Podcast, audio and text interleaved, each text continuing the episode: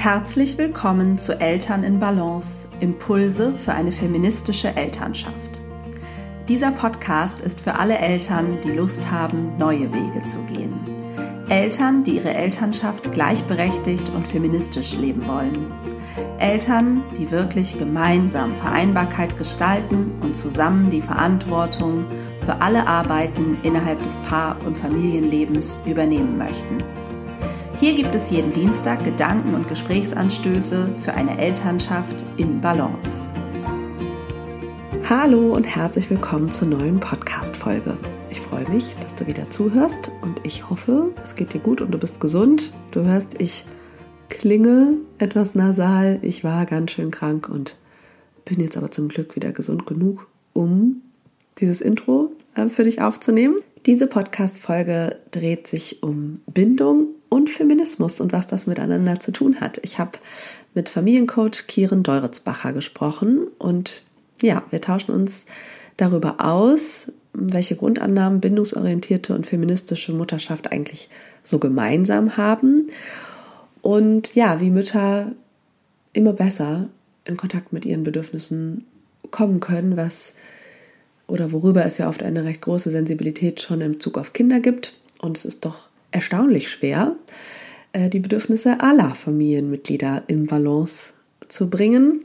Und ja, darüber sprechen wir in dieser Podcast-Folge. Ich wünsche dir damit ganz viel Freude mit dem Gespräch und möchte dich zuallererst aber noch bitten, vielleicht einmal ganz kurz auf Pause zu drücken und diesem Podcast eine Bewertung zu schreiben, wenn du ihn denn gerne und regelmäßig hörst und vielleicht auch schon immer dachtest, ja, irgendwann mache ich das mal, dann ist jetzt der Moment. Ich würde mich sehr, sehr freuen, wenn du schnell zu iTunes hüpft, hüpfst und ähm, mir da eine Bewertung schreibst.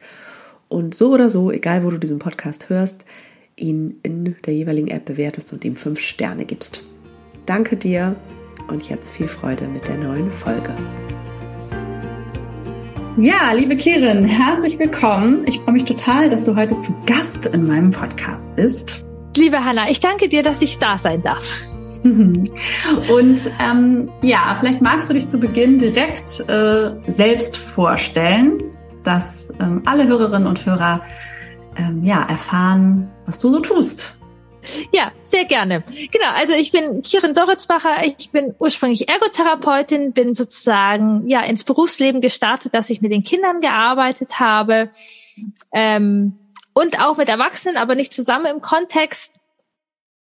Und bin dann jedoch immer mehr darauf äh, gekommen, also ich liebe Weiterbildung, ich liebe Weiterwissen, ähm, so, aber dass ich immer mehr, und was auch jede Studie ähm, sozusagen bezeugt ist, dass wenn man ja sozusagen eine Veränderung bei den kleinen Menschen äh, erreichen möchte, dass es total hilfreich ist oder das Nachhaltigste ist, mit den großen Menschen zu arbeiten, die die kleinen mhm. Menschen mhm. begleiten. Und genau, so bedürfnisorientiert war für mich eigentlich schon immer klar. Ich habe das auch relativ viel tatsächlich schon mitbekommen. Und dann sind wir aber selbst Eltern geworden. Da mhm. war auch bedürfnisorientiert klar, aber wie das aussieht, und wie bedürfnisorientiert aussieht, wenn man in Krisen ist, wenn mhm. wenn es nicht nach Plan läuft. Ähm, das durfte ich äh, genau privat wie beruflich mhm. lernen. Ähm, genau, ich bin Mutter von drei Kindern.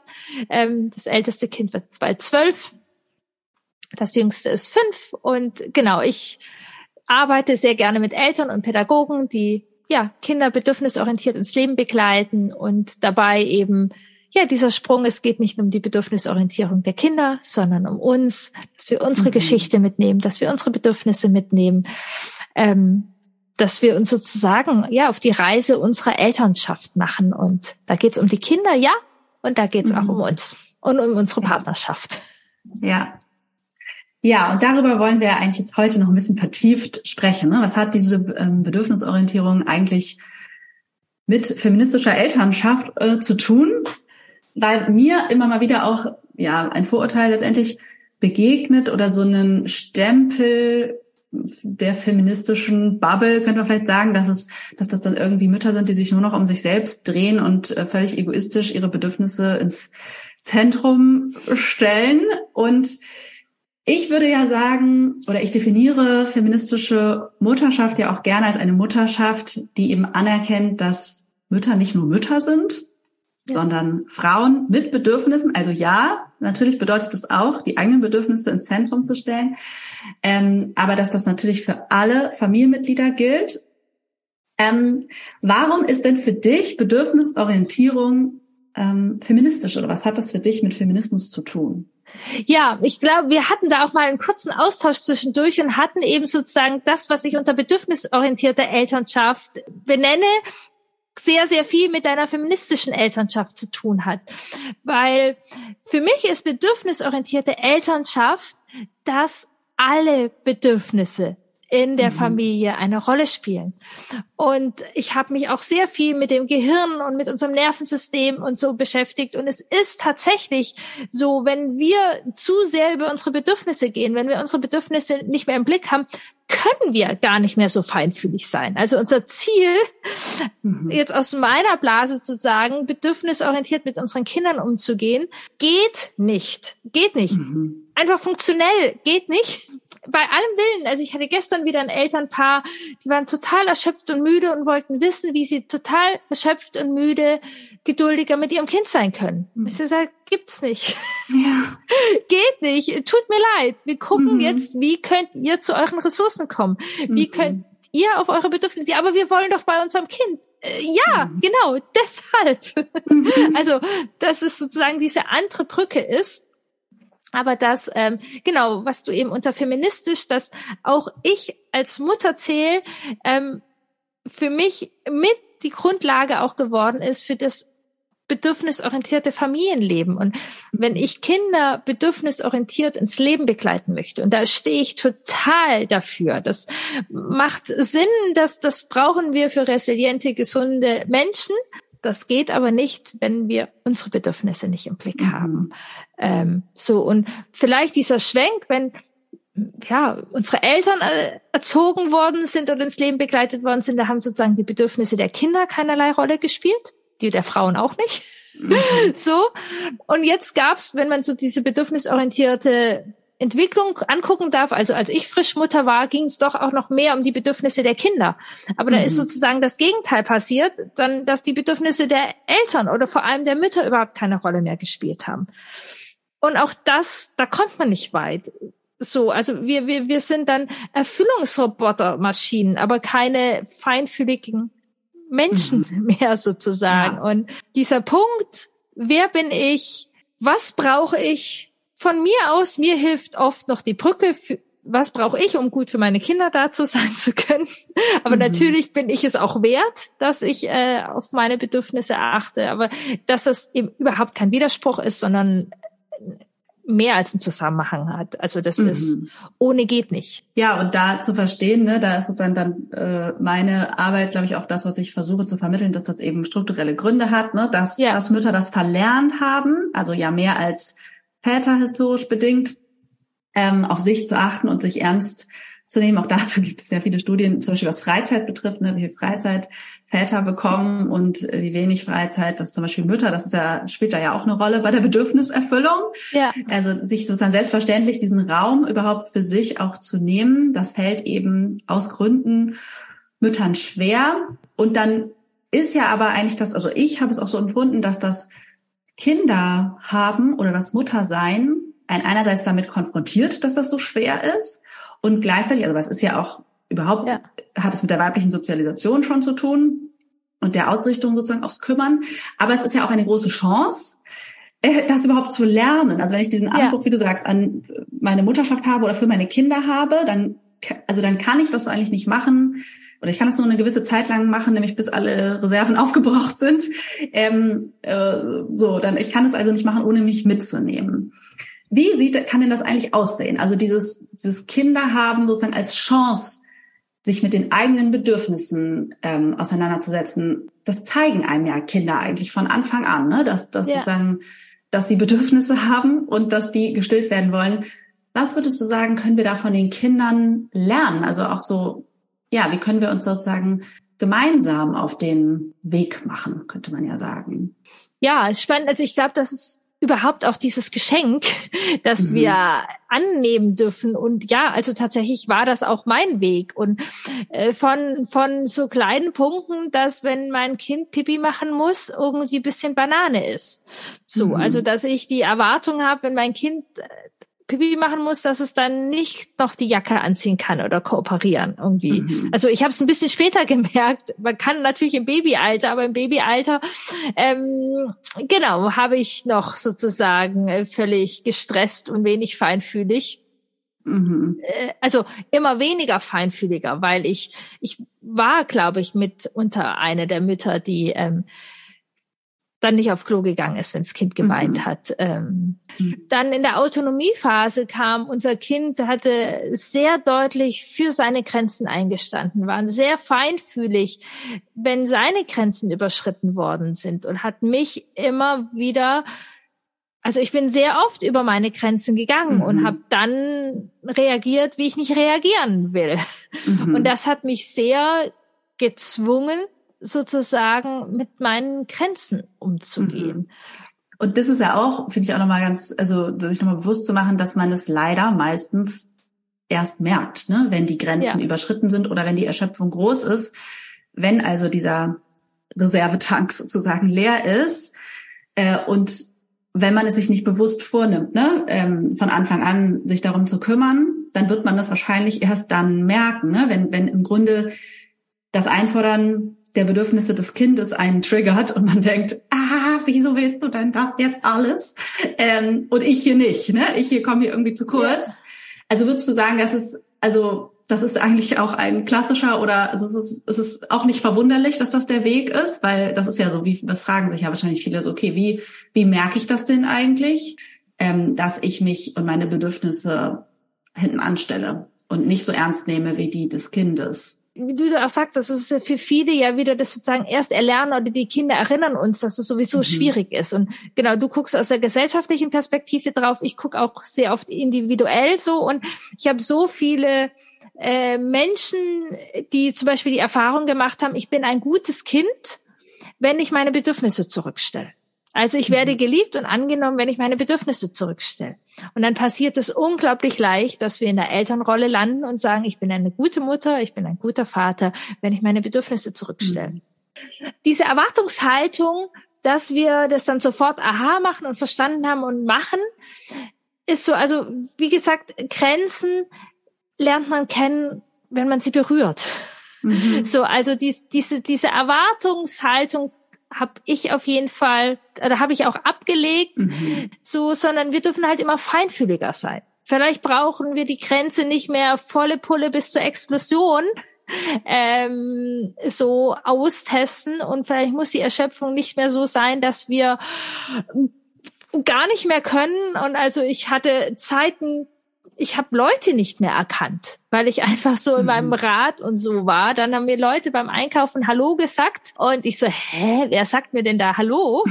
Äh, weil ja, also ich weiß es heute mit meinem Nervensystem und meinem sozialen mhm. Kontaktsystem, das schaltet sich aus, wenn man zu mhm. überstrapaziert ist. Und ich habe wirklich diese Mimik, ich habe dieses Gesicht nicht wiedererkannt. Es, heute kann ich die Theorie dahinter sagen, die ja, Praxis ja. habe ich damals schon erkannt. Ja. Aber wir dürfen da, glaube ich, einfach warm sein, auch wieder kleine Schritte machen und gucken, okay, das war eine Grenze, die oh, heute Abend bin ich gar nicht zum Essen gekommen oder auch mir sozusagen alle Gefühle zulassen. Also ich war dann irgendwann neidisch und wütend auf meinen Partner, dass der sich Räume genommen hat, mhm. die ich mhm. nicht hatte. Und habe es dann aber als Einladung genommen, nicht gegen, gegen ihn zu sein, sondern sagen, hey, du hast die Räume, wie cool, ich auch. Mhm. Wie kriegen wir das hin mit ich auch? Mhm. So, ähm, ich, ich will dir jetzt nicht deinen Sport neidisch machen. Ich spüre gerade nur gewaltig, ich auch Sport. Mhm. Wie, ja. wie können wir ich auch Sport ja. Äh, hinkriegen? Ich finde, was du sagst, ist ja auch eigentlich zu vertrauen oder es einfach auch ganz okay zu finden, dass, dass unser eigener Körper ähm, ganzheitlich betrachtet sich schon melden wird, ne? wenn die Bedürfnisse eben nicht gesehen würden. Also es gibt dann Warnsignale, die werde ich wahrnehmen, die können ganz verschieden aussehen. Und wenn ich das wahrnehme, dass hier irgendwas nicht so ganz im Gleichgewicht ist mit der ja, Verteilung der Ressourcen und Raum für Bedürfnisse innerhalb der Familie, dann ist jetzt nicht meine nächste Frage, was mache ich dann, sondern eigentlich, wie fange ich überhaupt an, wahrzunehmen, was ich denn brauche? Ja. Wollen wir da ein bisschen drüber reden? Also wie ich das, also weil da gibt's ja was, wie wir das bei den Kindern vielleicht herausfinden. Das ist die eine Ebene, weil davon können wir vielleicht auch was lernen.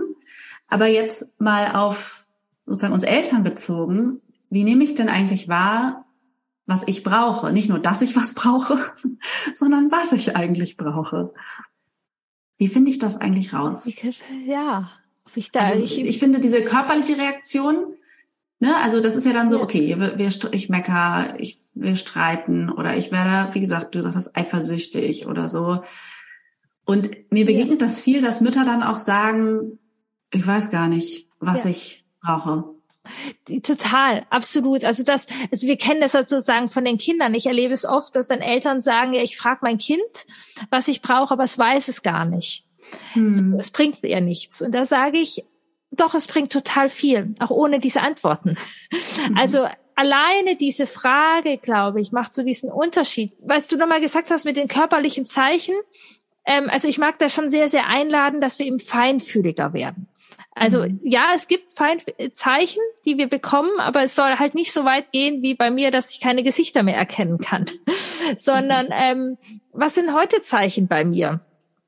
Dass ich keinen Bock habe zu spielen, zum Beispiel irgendwie so, dass ich ja nöliger werde oder eben was sozusagen mit ein großer Schritt sein darf, ist, wenn ich zum Beispiel jetzt meine Kinder anmeckere, so wie ich es nicht möchte, kann ich anfangen, mich zu beschämen oder mhm. dass ich da diesen Innehaltepunkt mache und sage, okay, was brauche ich jetzt eigentlich? Mhm. Und das können vielleicht im ersten Schritt auch so kleine Punkte sein. Ich mache mir oft was Warmes. Wenn ich merke, mir geht Energie, mache ich mir erstmal eine Wärmflasche. Mhm. So, um einmal sozusagen einen Stopp. Und dann, ja, darf man sich auf die Suche machen. Ich finde es immer noch mal wichtig, auch ich habe das gerne bei den Kindern ja auch und bei uns auch, dass unter den Gefühlen Bedürfnisse sind. Also wir merken auch diese Bedürfnisse viel mhm. über unsere Gefühle. Mhm. Also wenn wir wütend werden, was steckt darunter eigentlich? Hinter der Wut stecken ganz oft Grenzenthema. Wir werden wütend, wenn Grenzen von uns überschritten worden sind. Das können körperliche Grenzen sein, das können mentale Grenzen sein, das können Grenzen in unseren Werten sein oder auch Hilflosigkeit steckt da ja auch darunter. Also wir können unter unseren Gefühlen ähm, viel spüren oder uns dann auf Forschungssuche machen. Und da kann ich dir auch nicht sagen, Hanna, du bist wütend, mhm. Äh, deine Grenzen, achte auf deine Grenzen, sondern das ist einfach sehr individuell. Mhm. So aus meiner Perspektive. Und wie ähnlich wie bei den Kindern, frage ich mich gerade, braucht es ja vielleicht auch schon bestimmte äußere Umstände. Also ist es vor allen Dingen Ruhe, würde ich jetzt sagen. Also ich brauche ja irgendwie Zeit, mich ja. da auch ein bisschen einzufühlen. Oder ich, ne, es braucht ja. eine Übung. Sicherlich auch. Ähm, so zwischen Tür und Angel ist es nicht so einfach, ne? Absolut. Rauszufinden, was steckt denn jetzt hinter meiner Wut? Wenn ich nur fünf Minuten Zeit habe, das rauszufinden, ist, äh, weiß ich nicht, ob ich das finde, ne? Ja. Also, was gibt's eigentlich noch? Also, weil zum Beispiel, wenn ich mit Kindern rausfinden möchte, was die jetzt brauchen, dann würde ich es eben auch eher wie eine, ja, wie so eine Detektivangelegenheit ja. auch wahrnehmen, ne? So ein bisschen, ja, genau, ich krieg, das dauert auch, ja, vielleicht bis wir das rausfinden. Also ich finde ja. tatsächlich die, diese sich auf die Reise machen, was brauche ich mhm. eigentlich? Das ist für mich dieser wertvolle Schritt. So, ja. wo ich voller Vertrauen bin. Und es kann auch sein, Absolut. dass ich heute Sport brauche, nach der Wut. So, aber dies, dieser erste Schritt und was du sagst, ja, man braucht Raum. Für mich ist es unglaublich auch wichtig, auch in meiner Arbeit, man braucht auch ein Umfeld. So, mhm. wo das offen ist. Also es, es kann eine Freundin sein, es kann sein, dass man sich mit einem Partner, es kann total hilfreich sein, irgendwelche in, in auch vor Ort Kursen zu sein oder in Online-Kursen zu sein, ähm, auch dies, dies, dieses Umfeld zu haben, was mich in dieser Frage auch ernst nimmt, weil wir es ja, ja. oft ähm, erlebt haben, dass das keine Rolle spielt. Und ich mhm. habe es gerade auch gestern wieder in, in, in meinem Online-Kurs dann eine Frage, hat jemand eine Frage gestellt und ich dachte, oh, die ist aber ja wirklich, und da habe ich auch gedacht, oh, da muss ich mich nochmal hinsetzen und genauer gucken und so. Also schon eine größere Frage. Und am Ende meinte dann ähm, die also irgendwie bin ich gerade unsicher, dass ich mit so einer Lappalie, die ich jetzt belaste. so, also so die, diese, diese Wichtigkeit von diesem mhm. eigenen. Ach, ist doch jetzt nicht so wichtig, wo ich denke, hey, mhm. total mhm. danke, dass du es teilst. Und ja, das ist, also ehrlich gesagt, also für mich ist es keine Lappalie, da differenziert jetzt Impulse zu geben. Ja, ja, das ist, ein, finde ich, auch ganz wichtiger Hinweis, dass es, genau, dass wir das versuchen können im Kontakt mit uns selbst über Zeit und Raum, die wir dafür brauchen, etwas Ruhe, die wir brauchen, ähm, was ja auch schon oft herausfordernd ja. ist, sich die zu nehmen aber vor allen Dingen auch, dass es leichter vielleicht auch gehen kann, dass wir uns unterstützen lassen dürfen, das herauszufinden, inspirieren lassen dürfen auch, ne, wie ja. andere mit bestimmten Situationen umgehen, wie die für Entlastung sorgen. Und oft hat es ja mit, mit, dass irgendetwas zu viel ist oder einen bedrückt aus irgendwelchen Gründen. Ne? Es kann was Akutes sein, es kann ja auch was sein, was in der Vergangenheit liegt, was einen da irgendwie rüttelt einen an irgendwas erinnert. Also das herauszufinden, diese Detektivsuche, wie ich es jetzt genannt habe, ja. mal gemeinsam zu machen, finde ich eine total äh, wertvolle Idee. Ähm, und auch einfach den Weg, wie du es auch sagst, an sich schon. Das ist ja alles Kontakt mit mir selbst und irgendwie total. wertvoll verbrachte Zeit mit mir. Dass es vielleicht auch oft gar nicht so sehr darum geht, immer direkt diese Lösung zu haben, sondern dass es eigentlich entweder um die Verbindung mit dem Kind oder eben die Verbindung mit mir selbst geht, finde ich auch eine ganz schöne Perspektive. Ja. Und zwei Punkte fallen mir dazu noch ein. Äh, ich ich finde auch den Gedanken total wichtig und hilfreich, dass es tatsächlich nicht immer um das zu viel geht, sondern mhm. dass es viele Mütter auch zu wenig, zum mhm. Beispiel geistigen Input haben. Mhm. Zu wenig Kontakt auf Augenhöhe. Ja, ja. So, mhm. also das passiert uns in dieser Mutterblase ja auch und dass wir zum Beispiel das Gefühl haben, wir sind völlig erschöpft, wir können überhaupt nicht mehr dazu aber also ich bin weniger erschöpft, wenn ich arbeiten kann. Mhm. Weil so, also natürlich bringt es auch nochmal eine andere Belastung mit, aber für mein System, für meinen Kopf, für mein Lebensenergie ähm, darf es diesen Teil meiner Begeisterung auch geben. Und mhm. ähm, das ist mit einer Leidenschaft. Und wenn man mir jetzt diese Leidenschaft nehmen würde, dann hätte ich mhm. äh, etwas zu wenig. Und dann ist es auch, dass ähm, Bedürfnisse, was ich brauche, manchmal gar nicht so komplex ist oder also dass unser Körper noch mal in Verbindung kommen darf. Also dass wir ganz viel ob wir über den Kopf und wenn wir da total im Kopf sind ähm, also unser Nervensystem unser Stresssystem einfach ganz viel über den Körper funktioniert. Mhm.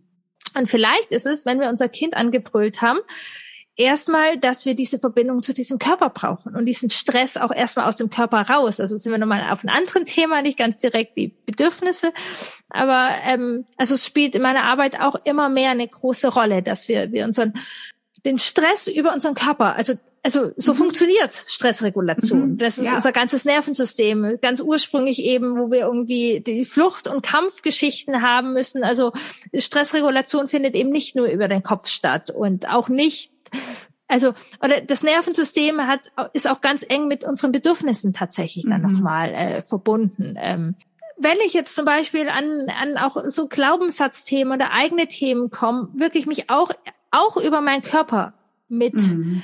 regulieren oder vielmehr dieses Bedürfnis auch nach nach Zeit für mich oder auch nach Erholung. Also ich erlebe das auch häufig in den Beratungen. Okay, ich kann nicht mehr, ich bin erschöpft ich brauche Pause. Ich mhm. organisiere mir eine Pause und schmeiß mich aufs Sofa. Mhm. Und bin eine halbe Stunde und habe hier eine halbe Stunde Zeit auf dem Sofa. Dann kommen die Kinder wieder und ich bin, mir geht's nicht besser als vorher. Mhm. So, ähm, und da ist sozusagen vielleicht sozusagen dieses Bedürfnis nach Ruhe, da geht's dann auch um Stressabbau teilweise, mhm. wie wir wirklich Verbindungen in unserem Körper und da bin ich kein Freund von einer Methode. Also es gibt Leute, die sagen, mhm. okay, du musst äh, SOS-Übungen machen oder du musst, äh, keine Ahnung, dich schütteln oder so, sondern oder du musst meditieren, du musst Yoga machen. Es gibt da sehr viel unterschiedliche Möglichkeiten, aber im Prinzip geht es darum, dass wir eben ja über unseren Körper auch unser Stresssystem regulieren, um dann wieder, ja, vielleicht auch dann erst bereit zu sein, zu gucken, um welches Bedürfnis geht es eigentlich, mhm. dann nochmal auf einer anderen Ebene. Ja, das ist, glaube ich, super wichtig, sich bewusst zu machen, dass, dass dieser Mechanismus sozusagen oder biologische Me Mechanismus und dieser Stresszustand, also dass, ne, dass der sozusagen verhindert, in Kontakt zu kommen mit meinen Bedürfnissen, dass ich dann auch nicht im Stress suchen kann, was ist denn jetzt mein Bedürfnis, um Gottes Willen. Und dieses nicht effektive Pausen, das äh, kenne ich auch natürlich selbst, aber auch äh, viel aus den Beratungen und aber auch der Druck, der wiederum dahinter ja. ist, sozusagen. Ich muss das doch effektiv nutzen. Da, dafür finde ich, ist auch das dein Punkt, dass es halt dieser Weg ist. Also, dass ich, wenn ich dann eine halbe Stunde gelegen habe oder mich geschüttelt habe oder was auch immer ich getan habe, ist es halt ein Anfang, um mit mir in Kontakt zu kommen. Und vielleicht war es für heute nicht das Richtige, kann sein, oder es ist ja. eben, wie gesagt, nur ein kleiner Teil ne, des, des Weges und ich brauche dann noch länger, um herauszufinden, was ist es denn? Ähm, und dieses Herausfinden, was reguliert eigentlich meinen Stress oder was hilft mir persönlich, finde ich auch wahnsinnig wichtig, den Körper damit zu denken. Ich sage genau auch meine Erfahrung, dass ich das auch wenig gemacht habe, lange Zeit. Und mittlerweile, bei mir ist es auch wirklich Tanzen viel, äh, als, also es hilft mir total, dass äh, und das ist aber auch manchmal, glaube ich, für viele noch so mit Widerstand verbunden, das überhaupt zu tun dann, ne? weil es einem vielleicht fast zu banal vorkommt ja. oder was? Ich weiß es gar nicht, woran es liegt. Ähm, dieses, selbst wenn ich weiß, was mir gut tut, tue ich es ja auch nicht immer. Aber dass dieses zurück in meinen Körper kommt, also hilft mir Bewegung ja. auch total. Das kann ja auch für andere joggen oder was auch immer sein. Ja. Äh, spazieren gehen. Dieses, dass für ich manche mich ist es das Meditieren spüre. oder irgendwie ja. so. Ja, genau. Genau. Ja. Also mich überhaupt zu spüren, um diese Körpersignale wieder wahrnehmen zu können und darüber auf Hinweise zu meinen Bedürfnissen ja auch zu kommen, ne? also überhaupt wahrzunehmen, was fühlt sich, wo ist hier die Spannung, wie fühlt sich das gerade an, ne? was tut vielleicht weh oder wo ist es fest, keine Ahnung, wie atme ich und so, das überhaupt mal ähm, ja wahrzunehmen und auch anzuerkennen, wie hoch vielleicht auch teilweise das Stresslevel ist. Das, da kann mich ja mein Körper auch total bei unterstützen, das ja herauszufinden. Ja, absolut. Und was du sagst, das finde ich auch, und so geht es mir teilweise auch in meiner Arbeit, dass man manchmal denkt, es ist so banal. Mhm. So, also die Lösung, dass ich jetzt nicht brüll, soll sein, dass ich einmal tanze. Ich will doch mhm. viel mehr. Also ich denke manchmal, die, die, die zahlen hier Geld, die kommen. Ich habe so viel gelernt, ich weiß so viel über Entwicklung und das Ergebnis ist dann, ja. dass sie einmal die Musik anmachen und sich dazu so. Ja. ähm, ja. Aber ja, ja. Manchmal braucht es so viel Wissen drumherum, mhm. dass man mhm. diesen Impuls wieder folgen kann. Mhm. Ähm, für mich aktuell, ich finde es auch total spannend, bei mir verändert sich das. Vor einem mhm. Jahr habe ich gedacht, ist meine wirklich Pause. Ich hatte mit Musik wirklich so Möglichkeiten, dass ich wirklich auch runter kann. Mhm. So richtig runter. Aktuell sind zwei Punkte für mich tatsächlich sehr hilfreich. Ich, ich laufe, also nicht joggen so, also ich gehe Strecke sozusagen. Mhm. Also ich habe geguckt, ich bringe mein Kind nicht mehr mit dem Fahrrad zum Kindergarten, sondern ich laufe. Das dauert dann One Way 20 Minuten. So laufe ich tatsächlich eine Stunde oft. Heute mhm. wollte sie mit dem Fahrrad dann doch gebracht werden. Irgendwie so. Oder ich, ich gehe am Fluss. Also ich, ich mache einfach Schritte tatsächlich, mhm. was mir gut tut. Und es ist auch nochmal ein Punkt über ganz andere Sinne, dass wenn ich, ich mir wirklich eine Mahlzeit am Tag ganz in Ruhe, ohne Kinder, ohne Medien, mhm. ähm, und möglichst gar nicht so ganz viel Kopfkino, sondern dass ich auch diesen Geschmack schmecke. Also dass ich mhm. schmecke, was ich mache, dass ich diese Wahrnehmung habe, was wir auch teilweise ja unter dem Achtsamkeits ähm, mhm. machen. Aber das ja lässt mich darauf ein, ein bisschen auf eine Feinfühligkeit und dafür sehe ich auch extra wieder total die Brücke oder, oder dem, was ich eben auch unter einer feministischen Haltung verstehen ja. würde, ist ja dem Sein mehr Raum zu geben und eben ja. nicht dem ganzen Machen und Tun, weil das ist ja was, was Stimmt, wir, total. was eher antifeministisch, sag ich mal, ist, dieses sich über Leistung zu definieren und das, was so diese äußere Dinge, sag ich jetzt mal, dem Sein an sich mehr Raum zu geben, also der Verbindung zu mir als allererstes, um dann in Verbindung gehen zu können mit meinen Familienmitgliedern. Das ist ja auch wie so ein, ja, ein Wert einfach, ne, den man äh, für den man sich Raum nehmen darf. Und es ist einfach ja auch eine Voraussetzung, wie du gesagt hast. Es ist anders halt einfach auch leider nicht möglich. Ist die schlechte Nachricht. So. Es gibt da ja keine Abkürzung. Du kannst nicht aus einem permanenten Machen und Tun Modus feinfühlig sein für dich und andere. Ne? So ist es ja. halt einfach. Ja. Das ist etwas, was wir manchmal, glaube ich, einfach nicht wahrhaben wollen. Und ich ähm, glaube auch ja. aus meinem Muster würde ich es als Erst hätte ich gedacht, das ist die schlechte Nachricht, aber eigentlich ist es eine super gute Nachricht. Ja, auf jeden Fall. Weil es, ja. es ist nicht frei, tatsächlich ist es nicht freiwillig, ob ich mir Zeit für mich nehme. Mhm. Das ist kein mhm. Add-on, sondern wenn ich meine Werte habe, eben für mich über die Brücke meine Kinder äh, feinfühlig ins Leben zu begleiten dann komme ich an diesem Punkt nicht vorbei. Und eben, wenn man ja. dann noch deinen Punkt guckt, auch eben auf die Gesellschaft, wenn ich möchte, dass sich da gesellschaftlich was verändert, ähm, noch mehr sozusagen ist. Und das ist kein Add-on. Ja, und es ist ja auch kein ähm, Entweder-Oder, habe ich gerade auch nochmal ja. gedacht. Also meine Bedürfnisse oder deine Bedürfnisse, sondern in meiner Wahrnehmung, in meinem Erleben finde ich es auch total spannend, dass, dass es sich so potenziert oder dass es so ein sowohl als auch ähm, in Feinfühlung zu sein, in Beziehung und ähm, ja in Kontakt mit den Bedürfnissen sozusagen zu sein, ja befriedigt ja ganz viel auf der ähm, oder wie gesagt, würdest du es beschreiben? Bekräftigt diese Bindungsebene. Also ich habe das Gefühl, das ist ja auch etwas, was sich dann eben potenziert, weil wenn es dafür Raum gibt, gibt es auch wieder mehr Raum für meine Bedürfnisse, weißt du? Und dann wieder wieder für das Kind. Dann habe ich wieder Lust. Also wie du es ja auch gesagt hast, dann habe ich wieder Lust zu spielen. Dann mache ich wieder das. Also es setzt sich ja sofort ja, also ich glaube, es sind unterschiedliche Ebenen. Wenn ich sozusagen mein Stresssystem und mein Nervensystem angucke, ist einfach, und äh, wenn wir sozusagen im Oberstress sind oder wenn unser Kind im Oberstress ist, dann ist das Stress im System und das Stress ist äh, so und ähm, mhm. dann ist es lieber ausgeglichener. Ähm, mhm. Und auch das ist wieder Stress an sich als total böse ist ja nicht. Also wir dürfen Stress erleben mhm. und unsere Kinder ja. auch. Also es gibt einfach sozusagen dieses Bild, dieses Stresstoleranzfenster. Und wenn mhm. wir innerhalb des Stresstoleranzfensters sind, in dem dürfen wir sein und in dem darf unser Kind auch sein. Also es ist gar nicht erstrebenswert, dass wir unser Leben so leben, dass unser Kind sozusagen nur auf der Nulllinie ist, mhm. sondern es darf in seinem, St also es ist notwendig, im Stresstoleranzfenster zu sein. Also da, dass es ein Gleichgewicht gibt, dass beide Personen im Stresstoleranzfenster ähm, sind. Genau, und die andere Ebene ist einfach nochmal diese Bindungsebene, wo auch nochmal zwei Aspekte sind, wo wir ja auch schon mal einen Punkt hatten. Wir können gar nicht feinfühlig auf alle Bedürfnisse unserer Kinder eingehen, wenn wir im absoluten Mangel sind, weil dann mhm. Bindung sozusagen gar nicht so feinfühlig funktioniert. Deshalb ist dieses Entweder-Oder eine Frage, die, die ins Error führt, sondern es geht sowohl als auch. Und einfach das Bedürfnis orientiert, gerade bei unseren Kindern, ja auch bei uns, nicht immer heißt Bedürfnis garantiert. Es geht mhm. nicht immer, dass alle Bedürfnisse zu 100 Prozent erfüllt werden. Das ist evolutionsgeschehensmäßig gar nicht vorhersehbar. Also es muss nicht. Wir, wir brauchen das nicht. Auch so ein bisschen wie beim Stresstoleranzfenster. Es geht um eine Grundatmosphäre. Es geht um eine Grundhaltung. Und ein Aspekt auch nochmal, der sozusagen, wenn wir über Bindung und Bedürfnisse oft sprechen, manchmal ein bisschen missverstanden wird. Bindung, Bindungstheorie bedeutet ja nicht, wir kleben aneinander immer und es geht immer nur um die Verbindung, sondern Bindung ist ein wichtiger Aspekt.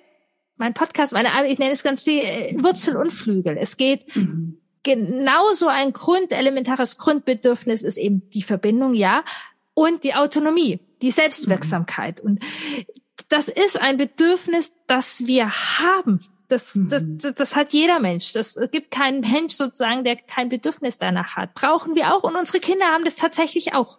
So. Ähm, ja. und, und wenn wir zum Beispiel völlig über unsere Bedürfnisse gehen, dann merken wir das zum Beispiel gar nicht mhm. mehr so richtig und interpretieren dann auch in die Richtung, dass es nur um Bindung geht, nur um Bindung geht.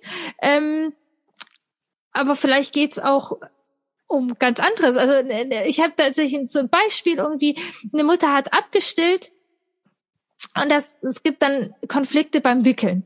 Und das Kind mhm. will sich nicht mehr so hinlegen ähm, und es passt nicht beim Wickeln. Und wenn wir dann sozusagen nur aus dieser Bindungsbrille und nur diesen, oh, ich habe das Kind ist sauer auf mich, ich still nicht mehr, es hat nicht genügend Nähe, es kann nicht mehr, wir sind dann auf Forschungsreise gegangen. Es ging ums Gegenteil. Das Kind war so in diesem Autonomieschub drin. Mhm. Es wollte halt einfach nicht mehr so passiv liegen.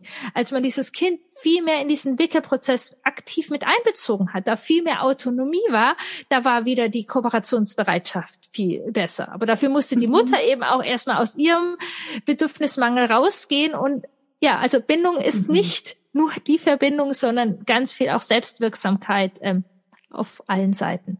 Ja, das ist super wichtig, dass du das nochmal ergänzt, weil ich finde, da kollidiert es auch wieder mit dem überhöhten Mutterbild und ja. dieser, die, die so eine Grundannahme voraussetzt, dass es vor allen Dingen um Nähe geht und ich alleine auch die Lösung finden müsste oder so, ja. ne? Und dass es, dass, dass tendenziell schnell ein schlechtes Gewissen kommt für Mütter, wenn sie das Gefühl haben, sie seien zu wenig da oder ne, hätten es nicht genug herausgefunden oder so, äh, was das Kind braucht, hat sicherlich auch mit so einem missverstandenen Bedürfnisorientierung eben zu tun, ne? dass ich gar ja. nicht genau weiß, was, was könnten denn überhaupt oder was gehört alles dazu und was könnten noch Bedürfnisse sein, ne? dass ich, wenn ich eben von diesem, ja, von einem bestimmten Anspruch ans Muttersein ausgehe, dann verpasse ich vielleicht auch was, ähm, sozusagen was, was auch noch sein könnte. Finde ich echt spannend, äh, das wahrzunehmen. Das hat ja auch was mit dem ich traue mich nicht, es loszulassen oder jemand anderes könnte das mit meinem Kind herausfinden, zum Beispiel, was es braucht, oft zu tun. Ne? Dass sozusagen die Annahme ist,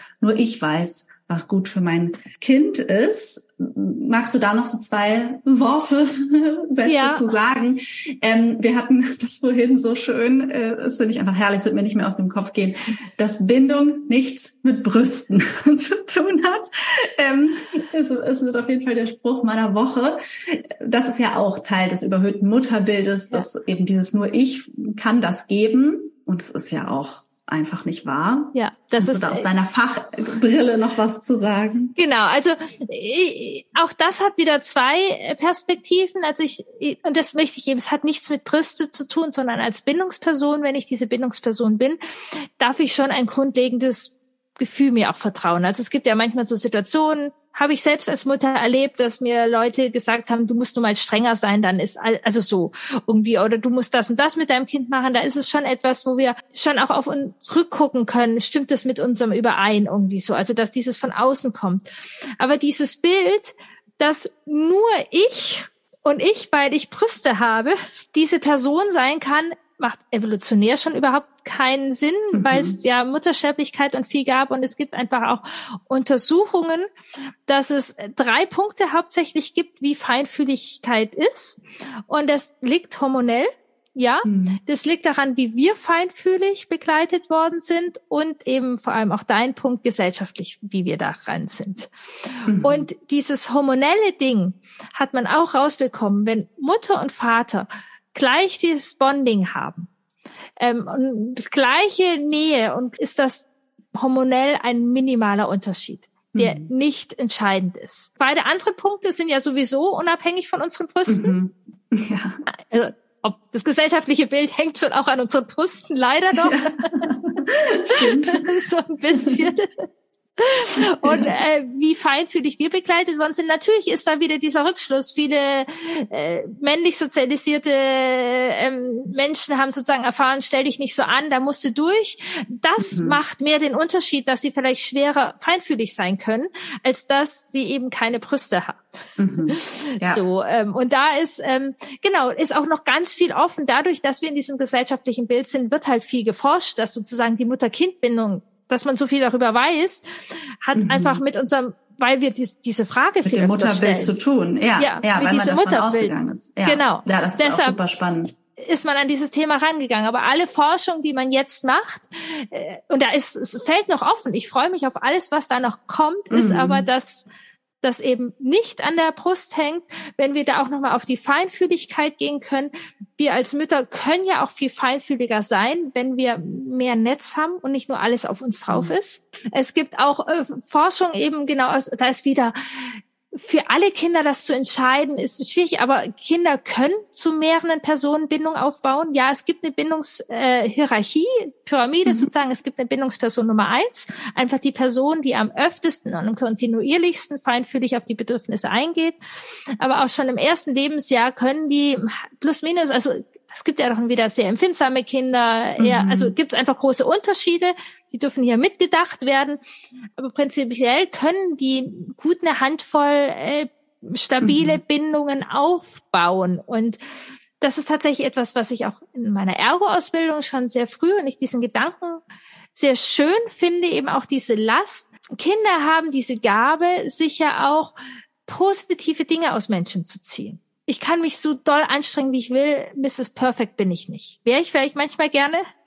Aber ein Punkt, der mir nicht so gut gelingt, holen Sie sich bei jemand anderem. Mhm. Dafür sind wir evolutionär ausgerichtet und das dürfen wir nutzen. Und es ist mhm. wirklich auch aus der Bindungsforschung nicht die Aufgabe von einer einzelnen Person und es hängt, wie gesagt, nicht an den Brüsten, mhm. dass wir diese Person sind, alle Bedürfnisse zu befriedigen. Ja, super spannend, finde ich auch nochmal die Erinnerung, auch das Vertrauen ja in das Kind, dass es sich auch um seine eigenen Bedürfnisse kümmern wird, ähm, weil es ja. das ja dann durch die Bedürfnisorientierung auch lernt und eben, dass wir nicht allein verantwortlich sind ähm, und es auch gar nicht leisten können. Und ja, gerade aus dieser strukturellen Perspektive und dieses über das Wissen, wo wir sozusagen herkommen, dass das auch wirklich gar keinen Sinn macht sozusagen. Und dass das auch gerade nochmal ein Appell ja auch dafür ist, ähm, diese ganzen, die ganzen Familienaufgaben, wozu eben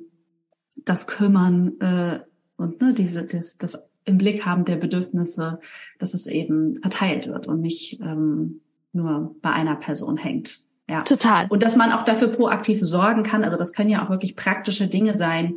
Bestimmte Dinge erlebe ich oder mache ich, äh, was weiß ich, mit Großeltern oder einem Patenonkel, Tante, anderen Freunden. Ne? Also das ist ja auch was. Also da finde ich so eine Vertrauensperson, mit der ich bestimmte Erlebnisse vielleicht Teile, die zum Beispiel mit Eltern nicht geteilt werden oder so. Auch das ist ja möglich. Ja, und auch für uns sozusagen bedürfnisorientierte Mütter eventuell, dass es eben um stabilen Bindungsaufbau, auch um Konflikte geht. Also wir dürfen mhm. unserem Kind auch Konflikte zutrauen. Natürlich sind wir da feinfühlig, sie müssen nicht jeden Kampf, also wir dürfen der Hafen sein und die Basis sein, wir dürfen in, in, im Kontakt sein, ist das okay für dich oder wieso? Aber ich kenne auch Situationen hier zu Hause, wo meine Kinder dann sagen, wo, wenn ich in die Bresche für meine Kinder springen möchte, wo sie sagen, Mama, lass doch. Mhm. Ja. So. Es nervt jetzt viel mehr, dass ihr darüber diskutiert, als dass Papa das jetzt so gemacht hat. So ungefähr. Ah, ja, ja, ja. ja. Ähm, so, und eben, genau, wenn es eben der Partner ist, aber auch wenn es die Oma ist. Also, also, dass wir Kindern auch Konflikte mit anderen Menschen zutrauen können mhm. bis zu einem gewissen Grade oder wenn die Kita jetzt nicht 100 Prozent unseren äh, Bedürfnissen entspricht. Das ist total mhm. okay, dass wir gucken, dass eine Kita ist, die in den Grundzügen unseren Erwartungen äh, und unseren Werten entspricht und wir müssen da nicht durch und Kinder müssen es nicht anders mhm. lernen. Aber ich habe das Glück und die Erfahrung, dass wir Kitas haben, die relativ gut passen, aber es auch da oder teilweise, was ich auch die 100 Prozent sozusagen. Ja, genau. Ja. ja, ja, das ist ja praktisch auch das die Fortsetzung dieses Ich werde nie 100 Prozent ähm, sein, ne? perfekt sein sozusagen in, ja. in, in der ja im Hellsehen Total. und was auch immer dieses überhöhte Mutterbild mir vermittelt, was ich da ähm, alles wahrnehmen soll. Und das drumherum wird es auch nicht sein, wenn ich eben ja, den Anspruch habe oder mein Kind da feinfühlig begleite, werden wir damit umgehen können, sozusagen. Ja. Ne? Wir werden das schon merken, wenn es ähm, ja, wenn es Handlungsbedarf vielleicht auch gibt. Ne? Und ja. dass der nicht konfliktfrei ist, ja, das ist auch nochmal eine gute Erinnerung, denke ich. Etwas, was wir was tendenziell vermeiden, glaube ich, ne? in den Konflikt zu gehen. Ja, und vor allem, wenn ich auch gerade tatsächlich spannend, jetzt komme ich auch selber nochmal drauf, auch auf meine Geschichte, wir können es feinfühliger merken, wenn wir auch entspannt sind. Also wir hatten mhm. tatsächlich zu der Zeit, wo ich andere Gesichter nicht mehr erkannt habe, einen Konflikt im Kindergarten und mhm. habe sehr spät gemerkt, dass es eine Veränderung mhm. braucht. Und in anderen Situationen, wo ich mehr auf meine Bedürfnisse geachtet hatte, wo ich mehr in Verbindung war, habe ich rechtzeitiger gemerkt, mhm. äh, da feinfühlig zu reagieren. Mhm. Ja, ja, das ist eine schöne ja. Motivation auf jeden Fall, ne? Ähm, eben auf sich selbst zu achten. Kirin, ich danke dir. Wir könnten darüber jetzt auf jeden Fall, also äh, glaube ich, noch länger reden oder in viel mehr Details gehen. Wenn man denn mehr von dir erfahren möchte, wo und wie kann man das denn tun? Du hast ja selbst auch einen Podcast. Genau, also mich gibt's auch auf die Ohren, bisschen auch mit dem Spezialgebiet der Wackelzahnzeit, also für Kinder von fünf bis äh, zehn, weil irgendwie so ein bisschen mein Anliegen ist auch, okay, mit den kleinen bedürfnisorientiert ist schon bekannter, die Autonomiephase mhm. ist nicht mehr die Trotzphase, so und dann klopft aber die Schulzeit an. Die Kinder werden größer mhm. sagen dann mal, du Kackmama, du doofer Papa. Und mhm. da stehe ich dann sehr gerne mit meinem Podcast, mit allen Themen, die da drumherum sind. Ähm, ja, bedürfnisorientiert, ja, friedvolles Familienleben auf jeden Fall. In, in meinen Kursen und Beratungen habe ich diesen Schwerpunkt nicht. Also da habe, berate ich sehr gerne. Also ich berate im 1 zu 1 auf jeden Fall. Ich habe Kurse und ich habe genau Workshops die man auch so die Bandbreite, ähm, genau, die man einfach nochmal, ja, vertiefen kann, ähm, gucken kann. Also zum Thema Strafen, auch da nochmal in dieses Stresssystem, also brauche ich Strafen, warum sind Strafen nicht so gut? Ich glaube, viele sagen dann, okay, Strafen ist nicht das, was wir wollen und da hört der Workshop nicht auf. sondern er geht dann eben weiter, wie können wir es wirklich umsetzen oder was passiert, mhm. wenn wir es strafen. Bei Geschwisterkonflikten gibt es sowas. Die Autonomiephase mhm. nochmal ähm, noch mal besser verstehen und dann eben genau auch zur Wackelzahnzeit. Ja, ich werde das alles in den Show Notes verlinken, so dass man ähm, ja dir weiterfolgen kann oder ja sich weiter zu deinen Themen informieren kann. Ich danke dir, dass du in meinem Podcast zu Gast warst und vielen, vielen Dank. Ich danke dir auch. Tschüss. Ja, das war das schöne Gespräch mit Kiren. Ich hoffe, du bist inspiriert und hast ein paar gute Gedanken für dich mitnehmen können. Wenn du jetzt besonders viel Lust hast, dich mit deinen Bedürfnissen auseinanderzusetzen und wie die mehr Raum im Familienleben bekommen, dann kannst du direkt vom Weihnachtsrabatt auf den Mama in Balance E-Mail-Kurs profitieren. Bis zum 24. Dezember gibt es 20% Rabatt mit dem Code Christmas-Balance, Xmas geschrieben. Du findest alle Infos dazu in den Show Notes. Und ja, dieser E-Mail-Kurs begleitet dich in zwölf Wochen dabei, herauszufinden, was sind denn überhaupt meine Bedürfnisse und ähm, ja, zu reflektieren, inwieweit steht mir da mein Mutterbild auch im Wege oder wie kann ich das erweitern, um mehr Raum für diese Bedürfnisse zu machen und dann auch auf der organisatorischen Ebene von Vereinbarkeit und dem Elternteam sein, wie kriegen wir es gemeinsam hin, Raum für diese Bedürfnisse zu machen. Und das lässt sich natürlich genauso äh, auf den Partner äh, übertragen, wenn der mitmachen will. Und auch von Kieren gibt es ja verschiedene Online-Angebote. Ich verlinke dir ihre Website in den Show Notes. Da findest du auch ihre Online-Workshops. Ich ähm, kenne zum Beispiel den zum Thema Machtkämpfe und Geschwisterstreits und kann das ihre Arbeit und diese Workshops sehr empfehlen. Auch ihren Podcast Wurzeln und Flügel verlinke ich in den Show Notes.